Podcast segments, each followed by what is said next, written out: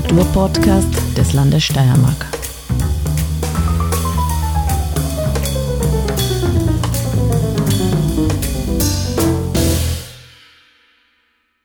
Herzlich willkommen beim Kunstfunken, den Kunst- und Kulturpodcast des Landes Steiermark.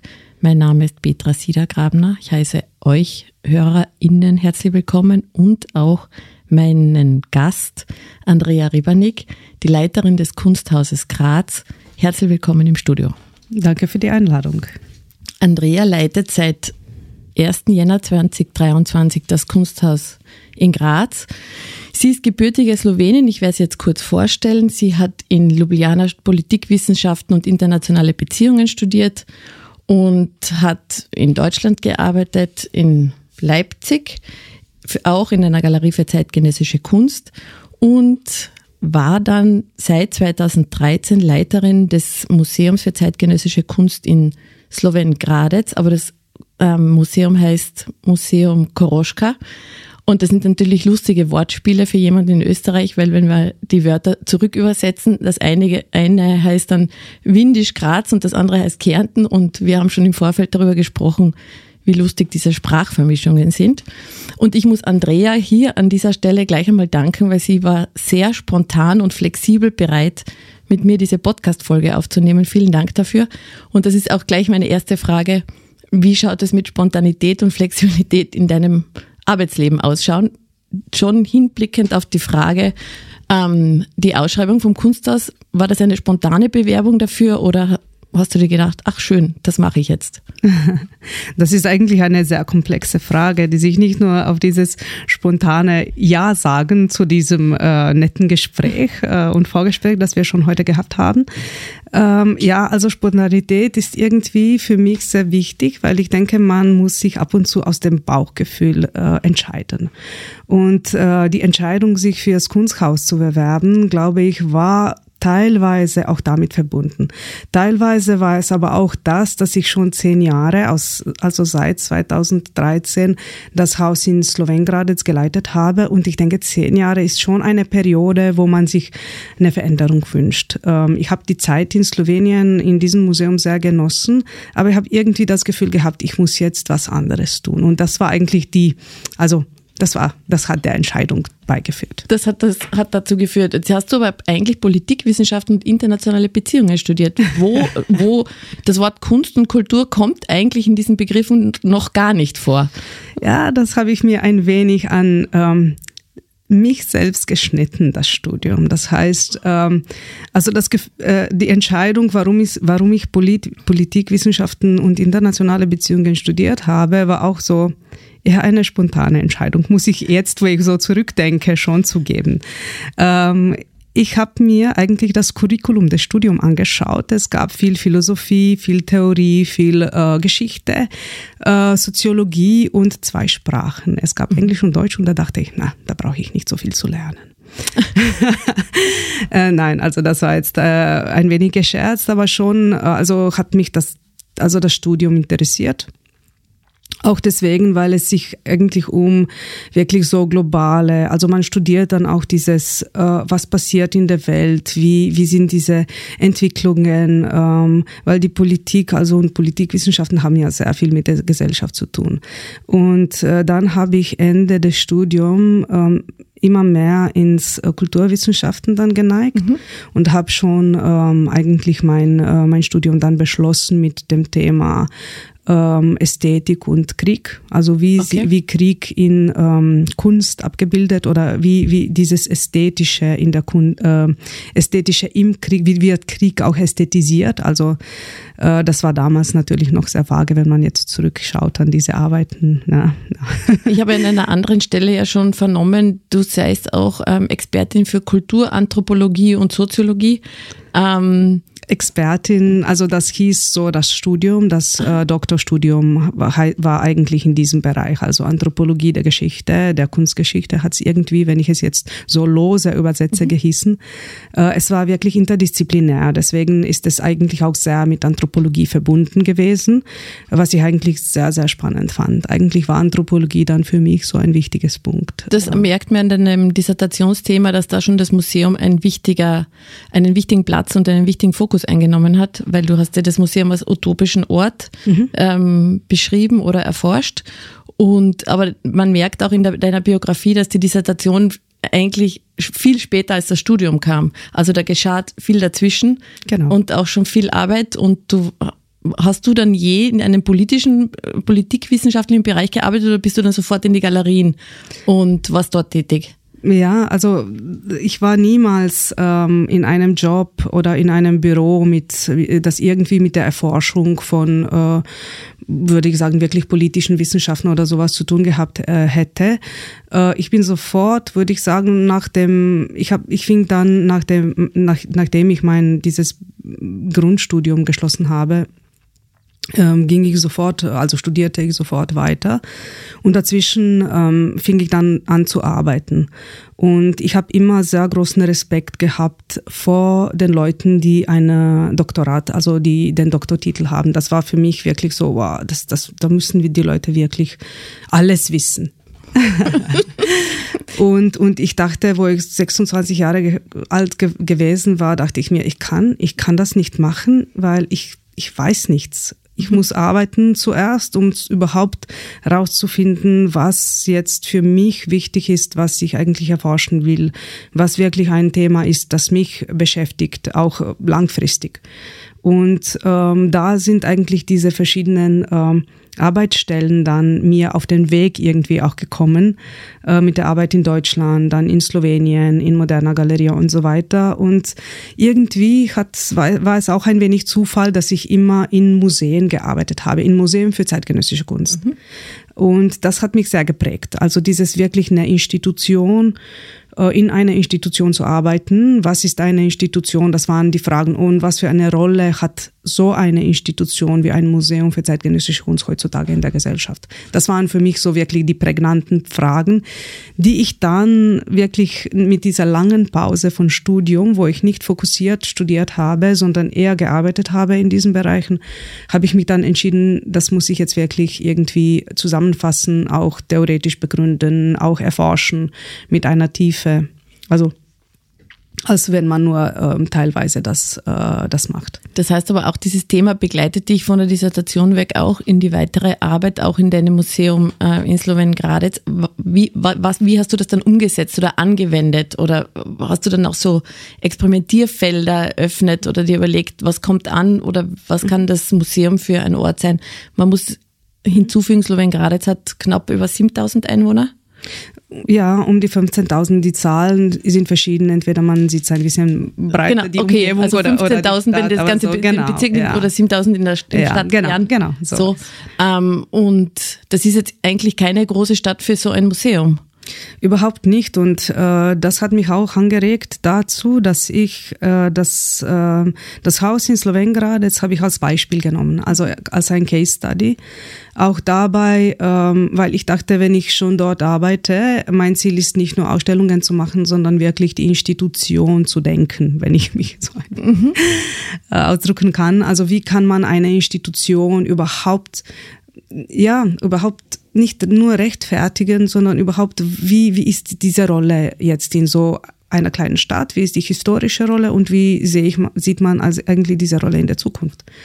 Und ähm, der Ausgangspunkt war diese Institution, weil sie wurde schon äh, in Zeiten des Jugoslawiens gegründet, mhm.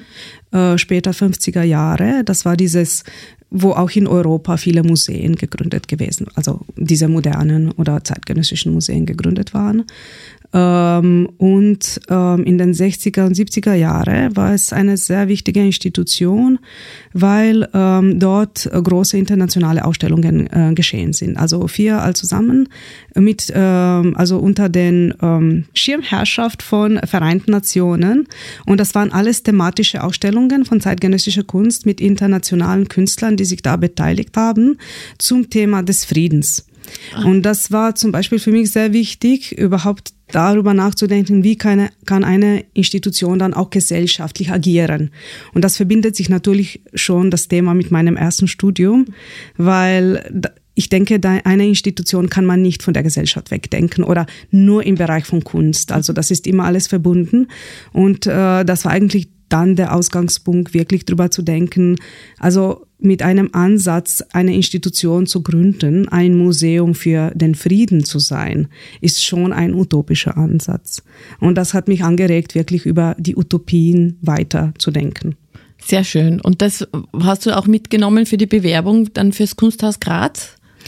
Ähm, natürlich nicht so wortwörtlich, weil bei mir, ich denke, bei je, jedem Bereich, das man dann bearbeitet, entwickeln sich dann die Themen oder man muss dann weitergehen. Und für mich war es so, dass äh, Kunsthaus Graz, natürlich nehme ich vieles, was ich bis jetzt gemacht habe, mit. Man kann ja nicht abkoppeln und dann äh, neu starten. Und ich denke, das ist auch nicht ähm, ähm, ja nicht sustainable, also jetzt jetzt irgendwie ähm, neu neu was zu erfinden, sondern es geht darum, dass ähm, das Kunsthaus Graz, dass ich eigentlich als eine ähm, als ein nächstes Chapter auch in meinem Denken über Institutionen sehe. Also wo ich wirklich von dieser Institution, die sich mehr mit der Geschichte, mit diesen utopischen in der Geschichte auseinandergesetzt habe in Slowengradec zu einer Institution, in der ich wirklich ähm, darüber nachdenken will mit dem Programm und, und mit der Institution als solcher, wie kann man dann überhaupt äh, da als eine Institution in der Zukunft agieren. Das Kunsthaus Graz ist im Vergleich zu deinem äh, Museum in Slowengradec sehr jung, feiert heuer sein 20-jähriges Bestehen ist natürlich eine andere Positionierung. Jetzt weiß ich auch, dass du die ähm, Hearing-Kommission überzeugt hast mit dem Ansatz Zugänglichkeit erhöhen, den Dialog suchen, sich mit der aktiven Kunstszene in Graz und der Steiermark auseinanderzusetzen. Jetzt nach acht Monaten, ähm, seitdem du sozusagen im Amt bist, wie fühlt sich das an? Also was konntest du schon umsetzen oder was hat sich deine Vision verändert? Oder ist das im ersten Jahr sowieso einmal man weiß, dass Kunstinstitutionen ja länger vorausplanen. Das heißt, wann startet und so ein dein Programm? Mhm. Ähm, ich mag es einen sehr einen metaphorischen ähm, eine metaphorische Bezeichnung eine Institution zu geben. Und zwar eine Institution so wie das Kunsthaus ist so ein Schiff. Es hat einen Kurs und wenn man es wendet muss man ein bisschen warten wie sie wie sie sich wendet. Und ich denke das geht für jede Institution. Also was was mich angeht und diese Ziele äh, die ich mir auch selber gesetzt habe ist es so dass man versucht natürlich äh, das dem treu zu bleiben was man gesagt hat weil das das, was ich gesagt habe, habe ich auch eigentlich ernst gemeint. Ähm, und ähm, was, was das Programm angeht, ähm, und wenn, wenn, es, wenn mein Programm anfängt, ist es eigentlich jetzt im September mit 20 Jahren. Ich hatte eigentlich die Möglichkeit, schon letztes Jahr anzufangen, dieses, diese Feier und das Programm für das, das 20-jährige Jubiläum zu äh, denken. Ähm, aber natürlich, wenn ich da angekommen bin jetzt in Graz, hat sich vieles verändert. Wenn man von Entfernung was sich also beobachtet oder sich was überlegt, ist es natürlich ganz anders dann, wenn man ankommt, aber auch nicht so sehr anders. Das heißt, vieles, was ich mir vorgenommen habe, hoffe ich, wird sich jetzt äh, verwirklichen können. Ähm, deswegen ja, diese 20-jährige Feier, ich hoffe, das wird so ein Auftakt sein, auch des Programms für die Zukunft. Und ähm, ja, ich werde jetzt diese Gelegenheit auch nutzen, um herzlich einzuladen. Ab 27. September, bitte, bitte Kunsthaus hat offene Türe äh, mit sehr, sehr reichen Programm, äh, das über, sich über vier Tage spannt, mit zwei Ausstellungen, mit, äh, mit Performances, mit, also wirklich, äh, wir wollen wirklich nicht nur die Grazer, auch internationales Publikum im Kunsthaus willkommen heißen. Was hast du im Vorfeld schon über Graz und das Kunsthaus gewusst? Warst du schon einmal besuchen? Also warst du schon im Kunsthaus? Ja, ja. ne, ja das erste Mal? Also ja, die Kunst- äh, und Kulturszene in Europa ist ja fast, äh, würde ich sagen, klein. Das heißt, wenn man in Slowenien lebt und arbeitet im Kunstbereich, kann man ja nicht vorbei am Kunsthaus. Äh, ich habe viele Ausstellungen im Kunsthaus eigentlich gesehen. Äh, am meisten im Gedächtnis sind mir, äh, die, ist mir die Architekturausstellung geblieben. Ähm, das war, glaube ich, vor jetzt fast vor neun Jahren. Ähm, dann, ähm, ich war auch ähm, da, wo das, also nicht bei der Eröffnung des Kunsthauses, aber dazwischen. Äh, war ich und ich versuchte in den letzten drei Jahren leider nicht so sehr, so viel, aber ich versuchte wirklich die Ausstellungen zu sehen, so wie von Jun Yang, also Monica Bonvicini und das habe ich natürlich alles mit begleitet schon dann letztes Jahr. Aber auch davor war ich ab und zu im Kunsthaus und ab und zu auch bei, der, äh, bei den Eröffnungen, auf jeden Fall bei Steirischem Herbst. Also ich war schon oft in Graz und es war mir nicht so fremd. Jetzt hast du ein gutes Stichwort gegeben, die Architektur. Die Architektur des Kunsthauses Graz ist ja super speziell. Die ist von den Architekten Peter Cook und ähm, Colin Fournier, ja. Colin Fournier. Und es war ja schon im Vorfeld, wie sie diese blaue Blase überhaupt gestalten können. Und dann hatte dieses ähm, schöne architektonische Werk oder dieses besondere Werk auch viele Spitznamen. Mhm. Es wird der Bubble genannt oder Friendly Alien. Mhm. Was kannst du mit diesen Spitznamen anfangen? Ja, sehr viel. ich denke, die Spitznamen sind super, weil ja. die Spitznamen sagen eigentlich auch, dass die Stadt dieses Haus angenommen hat. Weil wenn man jetzt keinen Spitznamen, also die Spitznamen, man weiß ja aus der Schule, also die beliebtesten ähm, Leute hatten Spitznamen. Das heißt, äh, die Spitznamen sind oft der Zeichen, dass das äh, Haus ja zumindest irgendwie da ist, präsent in der Stadt. Und ich denke, das Kunsthaus ist präsent, man kann ja nicht vorbei. Äh, es ist auch äh, ein Haus und eine Architektur, das, was ich eigentlich mitgekriegt habe, von Anfang sehr also man kann nicht indifferent sein ähm, der Architektur entgegen und der Positionierung des Kunsthauses. Man kann es lieben oder man hasst es auch. Äh, oder man mag es, mag es nicht, wenn ich ein wirklich so äh, besseres Wort dafür benutze. Ähm, und ich denke, das Kunsthaus ähm, ist, also vor 20 Jahren, glaube ich, ist was wirklich Außergewöhnliches passiert. Äh, in, diesen, äh, in dieser ähm, Kulturhauptstadt Graz äh, 2003.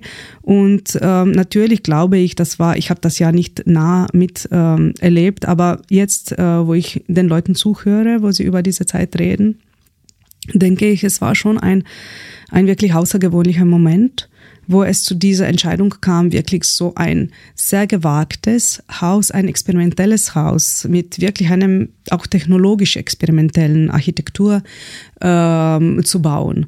Und ich denke, das war wirklich so ein Moment, ein Schub, wo, ähm, wo es zu einem ja, wo es wirklich zu einem außergewöhnlichen ähm, Ereignis gekommen ist. Und ich denke, das, das merkt man auch noch heutzutage, äh, heutzutage weil natürlich muss man das, äh, das Kunsthaus im Kontext von, äh, würde ich sagen, entweder Star Architecture oder also wirklich da an der Wende ähm, des äh, Jahrtausends ähm, in diesem Sinne auch betrachten.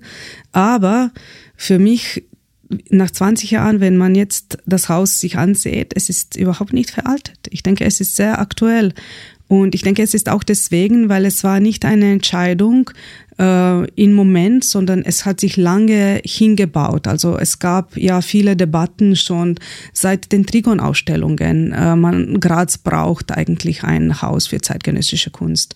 Es gab auch viele Szenarien dazwischen, die dann nicht äh, verwirklicht gewesen waren, die dann ähm, ja, die dann ähm, ja nicht realisiert worden waren. Und ich denke, deswegen ist das Kunsthaus dann, wie es zustande gekommen ist, war es jetzt nicht eine eine Mode, sondern es war ein Prozess. Und deswegen kann man es noch heute merken. Auch die Architektur war jetzt nicht eine Mode, sondern es war ein Prozess der Entwicklung aus, auch aus den 60ern raus. Wenn man jetzt Peter Cook nur anschaut mhm. und die Gruppe Archigramm, in der er gearbeitet hat und mhm. all diese Einflüsse von von, von Kunstbewegungen und Architekturbewegungen, die sich, die da dann, dann dazu geführt haben, wirklich das Haus dann so zu machen, wie es gemacht worden war. Peter Cook spielt ja jetzt auch eine Rolle im Jubiläumsjahr. Auch Colin Fournier. Auch beide? Beide. Gut. Also würde äh, ich würde sagen, Colin Fournier kommt jetzt zu äh, Eröffnungen, also zu diesen Feierlichkeiten. Äh, wir haben auch ein Gespräch äh, äh, mit ihm, also eine, eine ähm, Roundtable. Ähm, Peter Cook äh, kommt dann im Oktober in äh, Kooperation, also äh, Haus der Architektur ähm, macht eine Ausstellung.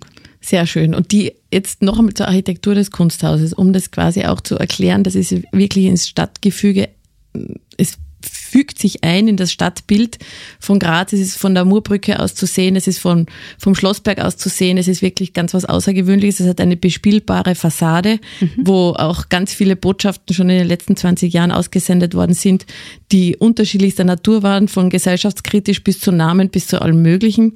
Und jetzt ist es aber im Innenleben so, dass natürlich diese Architektur auch eine Herausforderung ist für die Ausstellungsgestaltung. Und natürlich weiß ich auch, dass es immer wieder so ähm, wir, kritische Worte gegeben hat, wie, ach, das ist so schwierig zu bespielen und man muss das irgendwann neu denken und die Architektur ist schon so stark und wie soll man da eine Ausstellung gestalten? Wie bist du diesem, diesem unter Anführungszeichen Problem mhm. ähm, näher gekommen? Ja, das ist natürlich immer ein Thema beim Kunsthaus. Äh, aber ich denke gerade deswegen, weil du hast es ja schon angesprochen. Also es ist ein, es fügt sich, es, es ist schon der Name Friendly Alien. Und ich denke, das ist ein wichtiger Punkt. Dieses Alien, diese Alien, Alienierung, also diese Entfremdung, finde ich eigentlich sehr positiv, weil Kunsthäuser oder Museen als solche müssen diese Entfernung aus dem alltäglichen Leben haben. Und wirklich sich zu entfernen von dem, also Alltag ist, dient auch dazu, dass dort wirklich die Sachen passieren können oder dass man dort die Sachen oder die Prozesse oder die gesellschaftlichen, würde ich sagen, auch Themen, die uns beschäftigen, klarer sieht. Das heißt, das ist so wie, man nimmt eigentlich so ein, was aus der Gesellschaft raus und be be betrachtet es in einem anderen Umfeld und Kontext und dann kann man es da klarer sehen. Und ich denke, das geht auch deswegen, weil wirklich diese Architektur, auch diese Entfremd, also diese Verfremdung, oder? Mhm. Verfremdung heißt oder Entfremdung, also ja, dieses Weg von der von von dem äh, Alltag oder von wirklich von der ähm, ähm, ja, Gesellschaft ähm, als sie ist. Ähm, und deswegen ist auch diese Frage, also wie kann man dann die Ausstellungen in so einem Haus denken? Ähm, ich denke, wir sind als Menschen, wir sind sehr gewohnt an Sachen. Also wir gewohnen uns sehr gerne. Und dann nehmen wir ein paar Sachen schon als selbstverständlich. Und ich denke, so ein ähm, eine Selbst Selbstverständlichkeit ist auch ein Ausstellungsraum, das weiß ist und das eigentlich White Cube mhm. ist. Mhm. Das heißt, aus dem Modernismus heraus sind wir gewohnt, Kunst in weißen, also wirklich, äh, wirklich weißen, ohne Störungen Räumen zu sehen. Und wenn man jetzt ins Kunsthaus kommt, ist das das Gegenteil. Ähm, das heißt, aber auch das White Cube ist eigentlich eine Vorschrift, die mit mhm. einer bestimmten Kunst gekommen ist. Und deswegen denke ich, das Kunsthaus ist auch ein Raum, das mit einer bestimmten Idee von Kunst gekommen ist. Deswegen muss man natürlich jetzt im Kunsthaus wirklich überlegen, was für Kunst zeigt man, wie zeigt man das. Aber das muss man auch in White Cube. Das andere ist es nur, dass White Cube so oft gesehen ist, dass es als selbstverständlich es wird genommen. Als Gewohnheit genommen. Genau. Ja. Äh, und deswegen ist bei, bei, bei Kunsthaus jetzt so, natürlich ist es anders. Äh, man muss anders denken wie in einem, würde ich sagen, wirklich idealen White Cube Museum, ähm, wo man, wo es klar ist, wo der Parcours der Ausstellung geht, also wie der geht, wie die Geschichten, wie man die Geschichte von der Ausstellung erzählt. Im Kunsthaus ist es nicht, aber ich denke gerade das ist das, was super ist in diesen Räumen, äh, nämlich, dass man nicht mehr linear denken muss. Und dieses nicht-lineare Denken, also wirklich über das Hybride nachzudenken. Wenn ich jetzt jemand fragt, also beschreibt Kunsthaus mit einem Wort, dann würde ich sagen, es ist Hybrid. Mhm. Es ist, es ist ein, also Hybrid als Konzept. Das heißt, es ist auf einer Seite, es ist ein, ein technologisches Haus, auf der anderen Seite gibt es vor, organisch zu sein. Also es gibt all diese Überschneidungen von diesen ganz, würde ich sagen, äh, gegenständigen Konzepten. Und ich denke, das macht es spannend. Ähm, und das macht auch das Haus spannend. Und das ist auch das, was ich vorher gesagt habe, warum auch nach 20 Jahren das Haus noch aktuell ist.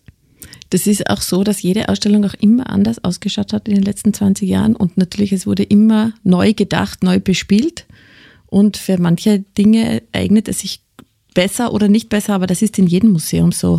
Also ja, man versucht es, man scheitert auch. Man macht es dann super, man macht es nicht super, man macht es durchschnittlich. Also es ist so, es ist, es ist so wie in allen anderen Bereichen. Man kann es niemals perfekt machen, aber man versucht Wege zu finden und wirklich Geschichten zu erzählen auch. Was sind jetzt so deine Geschichten, die du dir überlegst für die nächsten fünf Jahre? Für die nächsten fünf Jahre, also steuern wir wirklich die Themen an, mit denen wir uns in der Gesellschaft beschäftigen. Das heißt, ich würde jetzt, ich denke, das ist, obwohl man sich oft wiederholt, wenn man jetzt sagt, okay, was sind das die Themen natürlich, die, äh, die Ökologie, die Gesellschaft als solches, also die Veränderungen, die jetzt ähm, kommen mit äh, entweder mit äh, wieder mit einer Krise, weil wir sprechen ja ständig über, was jetzt in der Zukunft kommt oder, oder wie. Und ähm, das sind eigentlich für mich die Themen, die sich, die sich öffnen. Also wie, wie kann man überhaupt ähm, heutzutage noch in der Gesellschaft funktionieren? Was kann man durch die Kunst vielleicht besser sehen? Ähm, besser betrachten, besser ähm, verstehen. Und ich denke, Kunst dient vor allem ähm, also dem Zweck in der Gesellschaft, dass man die Welt besser versteht. Und deswegen denke ich, mich muss Kunst mit diesen, Kunst mit diesen gesellschaftlichen Fragen auseinandersetzen, damit eigentlich man durch die Kunst die Welt und vielleicht sich selbst auch besser versteht. Also das ist jetzt wirklich vage gesagt, aber konkret sieht es so aus, zum Beispiel, dass wir im nächsten Jahr steuern wir ein großes Thema an, das sich mit der Arbeit beschäftigt. Äh, dann auch eigentlich ein großes Thema, das sich über die äh, Geschichten der Macht in der Kultur oder also so cultural, kulturelle Interferenzen ähm, aufstehen. Das sind eigentlich vage Themen, die aber dann wirklich über konkrete Beispiele sprechen. Äh, jetzt äh, bei den 20 Jahren würde ich sagen, kündigen wir ein wenig all diese Themen an äh, mit dem ähm, Titel über Titel, das sich über die zwei Aufstellungen spannt, und zwar Reimagine the Future. Also das, das, der Titel ist Englisch, weil ich denke, es ist das muss man auch irgendwie beschreiben, wenn man es übersetzt. Es geht darum, wirklich über die sich die Zukunft wieder einzueignen. Das heißt, ähm, in der Gesellschaft heutzutage ist es sehr schwer, über die Zukunft zu sprechen. Das merkt man auch ähm, in den, ähm, also seit Fukuyamas Ende der äh, Geschichte kennt man eigentlich das Konzept, dass man eigentlich nicht mehr weiterdenken kann. Das ist vielleicht wirklich, wir denken immer, es ist ein Ende, es ist ein Ende. Und ähm, all diese Zukunftsszenarien, die auf uns zukommen, ähm, auf uns als Menschen, generell spreche ich jetzt, sind es entweder, sind es von äh, wirklich sind es Technodystopien oder, oder sind es irgendwie von Kapitalismus gesteuerte Bilder einer technologisierten, entfremdeten Welt.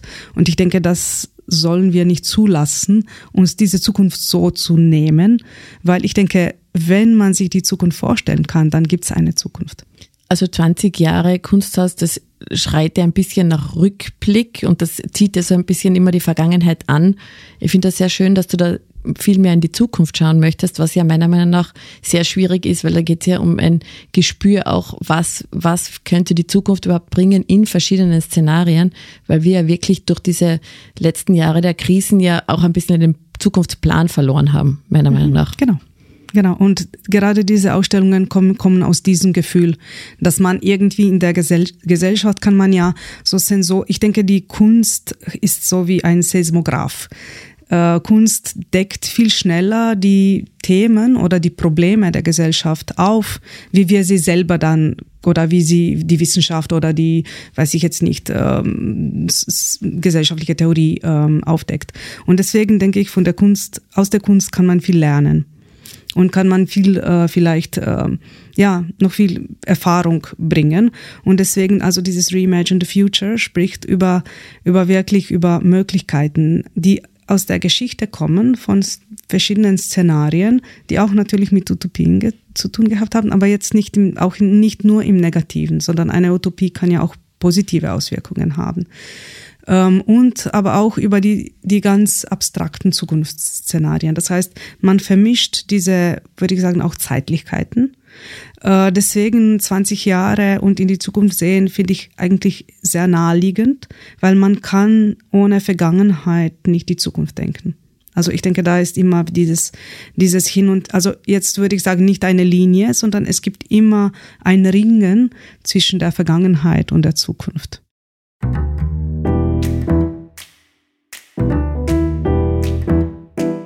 Wo siehst du jetzt das Kunsthaus auch in einem geografischen Kontext zwischen dem regionalen, da spreche ich jetzt dann an, wie die Vernetzung mit der steirischen und Grazer Kunst- und Kulturszene so für dich sich anfühlt und abläuft und auch in diesem internationalen europäischen Kontext oder auch darüber hinaus? Mhm.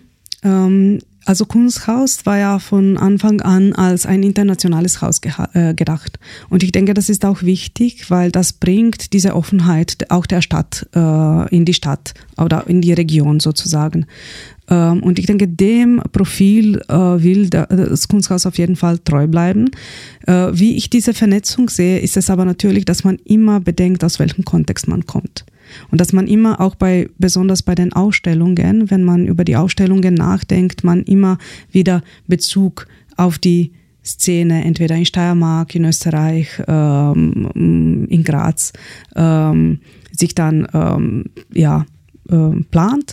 Konkret heißt es dann auch mit den Künstlern, die aus hier kommen, zu arbeiten. Jetzt weiß ich ja, dass du, bevor du schon Leiterin des Kunsthauses warst, auch an diesem jetzt schon längeren Prozess der Kulturstrategie 2030, der in der Steiermark jetzt 2021 hat dieser Prozess gestartet und nach wie vor weiterlaufen wird, schon teilgenommen hast und mir im Vorfeld erzählt hast, dass dort ganz viel Vernetzung passiert ist. Was hast du für einen Eindruck jetzt, wo du mehr und tiefer in die ähm, Grazer Kunst- und Kulturszene eintauchst von dieser Szene und wie sie so also es hat sich für mich vieles bestätigt, was ich geahnt habe und zwar auch sehr, sehr positive Sachen.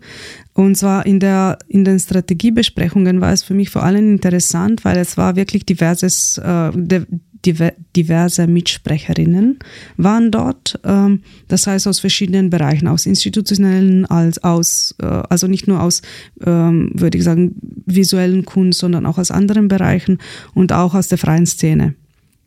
Und was ich gemerkt habe, ist, dass die Leute, die da mitgesprochen haben, waren äußerst engagiert und waren wirklich darauf gerichtet, Lösungen zu finden. Also ich hab's, ich weiß jetzt nicht, weil ich habe nicht einen tieferen Einblick, aber was mich angeht, also finde ich die Kunstszene konkret in Graz oder auch das war auch weites Steiermark, weil es war die äh, Landesstrategie für für ähm, äh, gedacht. Um, und, und was ich eigentlich sehr gut finde, ist, dass die Leute, die sich da, die da gesprochen haben, mit denen wir einen Austausch gehabt haben, wirklich sich eingebracht haben. Und das ist nicht so, also, das ist nicht so selbstverständlich.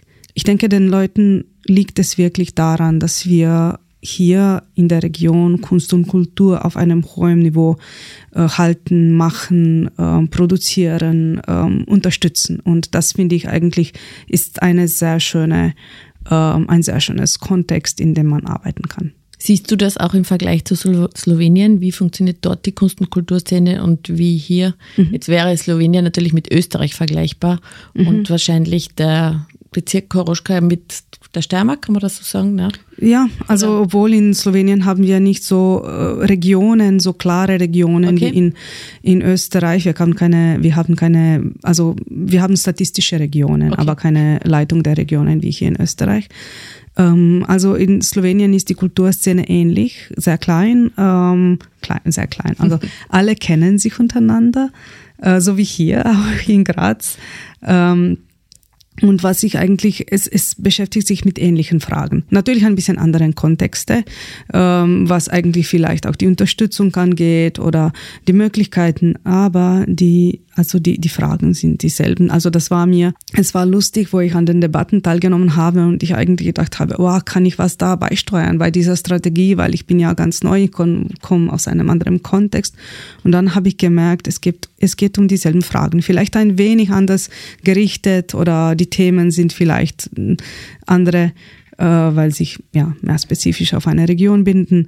Aber eigentlich die die Situationen im Sinne, im Sinne von Fair Pay, im Sinne von, von also was, wie, wie unterstützt man Kunst, was für, was für Modelle kann man entwickeln und noch besser, äh, bessere Unterstützung äh, der Kultur oder Kunst zu geben. Also wie kann man die Dezentralisierung äh, ansteuern von äh, Kunst und Kulturangebot? Also wie kann man eigentlich wirklich nicht nur in Kultur und äh, nicht nur in äh, Stadtzentren oder in größeren Städten jetzt Qualität qualitativ sehr hohe Kultur bringen, wie kann man sie auch in anderen Orten äh, bringen, wie kann man eigentlich in kleineren Orten dann auch die Produktion ähm, und die Einbindung von verschiedenen Generationen ähm, der Leute ähm, hinkriegen. Also das alles sind, also das alles sind dieselben Fragen, die man auch in Slowenien ähm, sich fragt. Was, wie du, als du in, in Graz angekommen bist, ähm, was, mit wem hast du die ersten Gespräche geführt? Jetzt nicht nur intern im Kunsthaus oder das Kunsthaus ist ja auch Teil des Universalmuseums mhm. Sondern auch extern. Gab es Leute, die sofort angeklopft haben und gesagt haben, Andrea, ich möchte jetzt gleich ein Gespräch mit dir? Oder umgekehrt, hast du ich muss jetzt nachdenken, was für mich eigentlich sehr schön war und was ich eigentlich auch sehr, sehr schön fand, dass ich sofort, wo die Information raus war, dass ich die Leitung dann mit 1. Jänner übernehme, kamen viele Einladungen zu verschiedenen Veranstaltungen. Und ich habe versucht, natürlich hatte ich noch da meine Arbeits, ähm, ja, musste ich noch in Slowenien äh, bis, bis Dezember arbeiten. Äh, hatte ich nicht so viel Zeit, aber ich versuchte trotzdem so oft wie möglich nach Graz zu kommen und zu diesen Veranstaltungen zu gehen, weil ich wusste, dass das eigentlich ein gutes, ähm, ja, ein guter Weg ist, die Szene kennenzulernen. Ähm, das habe ich auch in Slowenien schon immer gemacht. Ähm, das heißt, wirklich versuchen, andere Institutionen zu besuchen und wirklich ähm, hinzugehen und schauen ähm, weil, weil ich denke, das ist sehr wichtig, wenn man irgendwo arbeitet in einem Kontext, muss man auch eigentlich die anderen äh, kennen und sich gegenseitig besuchen, weil ähm, so eigentlich kann man ja gut miteinander arbeiten und leben und äh, Neues schaffen. Und das war eigentlich das Schöne. Also so Leute, die ich dann konkret, ähm, mit denen ich mich konkret ähm, getroffen habe, waren natürlich die, ähm, also die zuerst das Team, äh, dann aber auch ähm, Ekaterina de Gott von Steirischem Herbst. Dann habe ich auch gleichzeitig habe ich äh, den Ulrich Lenz von Oper und Andrea Witter kennengelernt, weil sind, wir sind gleichzeitig irgendwie alle neu. alle neu und es war sehr nett ein Interview, das wir eigentlich wir drei zusammen gemacht haben, wo wir uns kennengelernt haben und gleich danach äh, eine Kooperation angeschlagen haben mit der Oper. Also es gab, es waren auch so Zufälle, die sich ergeben haben und die sehr, sehr schön waren. Hast du das Gefühl, dass sich dein Arbeitsalltag in den ersten acht Monaten verändert hat? Weil ich weiß von den Anfangsinterviews, dass du im Jänner so gesagt hast, du schaust dir das einmal an und bist in so einer Welle, die dich so mitträgt und fühlt sich das jetzt schon anders an nach ja, also ja, äh, es nach acht Monaten habe ich das Gefühl, ich weiß jetzt, wo ich hinschwimme. Ah. Und möchtest du das Ufer ähm, in fünf Jahren noch kurz beschreiben? hm, ich sehe es noch nicht. Nein. Ah, okay. Das ist ein Scherz. Nein. Ähm, ja, ich würde sehr gern, dass das Kunsthaus, das, das sage ich ständig und ich habe ich auch in anderen Interviews gesagt, ich würde sehr gern noch stärker mit äh, anderen ähm, europäischen und, oder auch nicht nur europäischen, internationalen Institutionen vernetzen.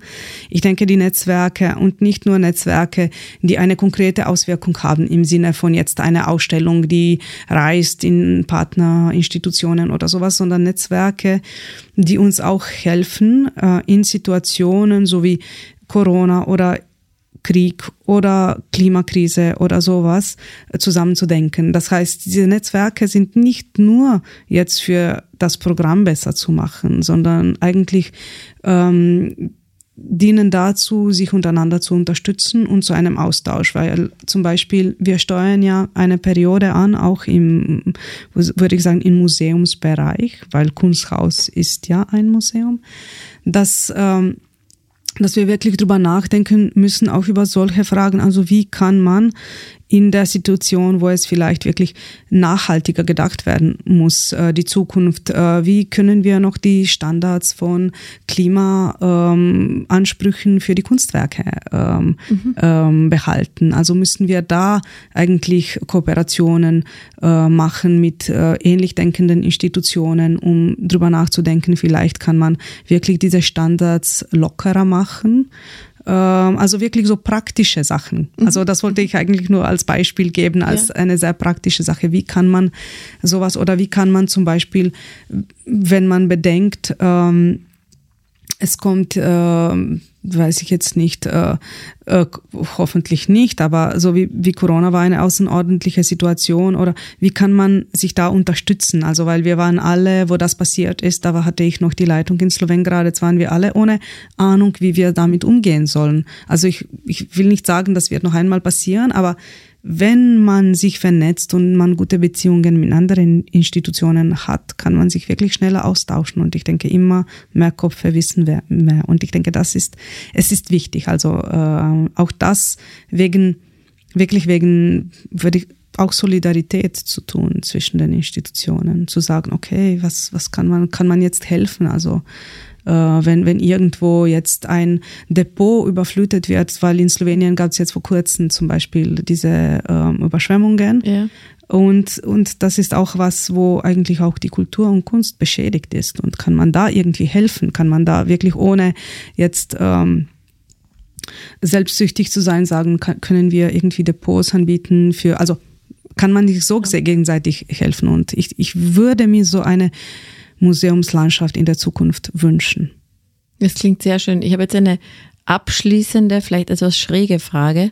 Es gibt ja auch noch genug Menschen, die noch nie im Kunsthaus Graz waren. Wie würdest du ihnen einen Besuch schmackhaft machen? Dass sie kommen.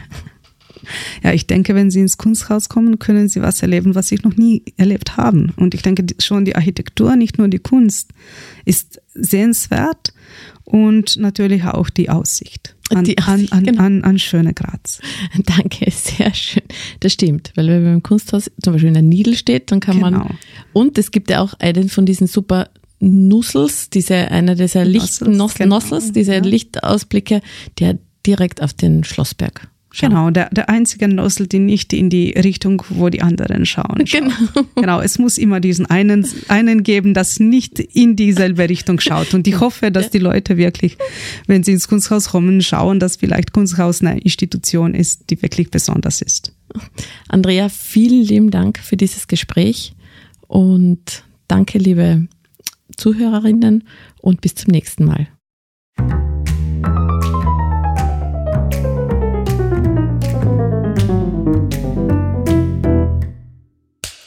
Cut. Und wer hat's produziert? Das Pod. Deine Podcast-Agentur.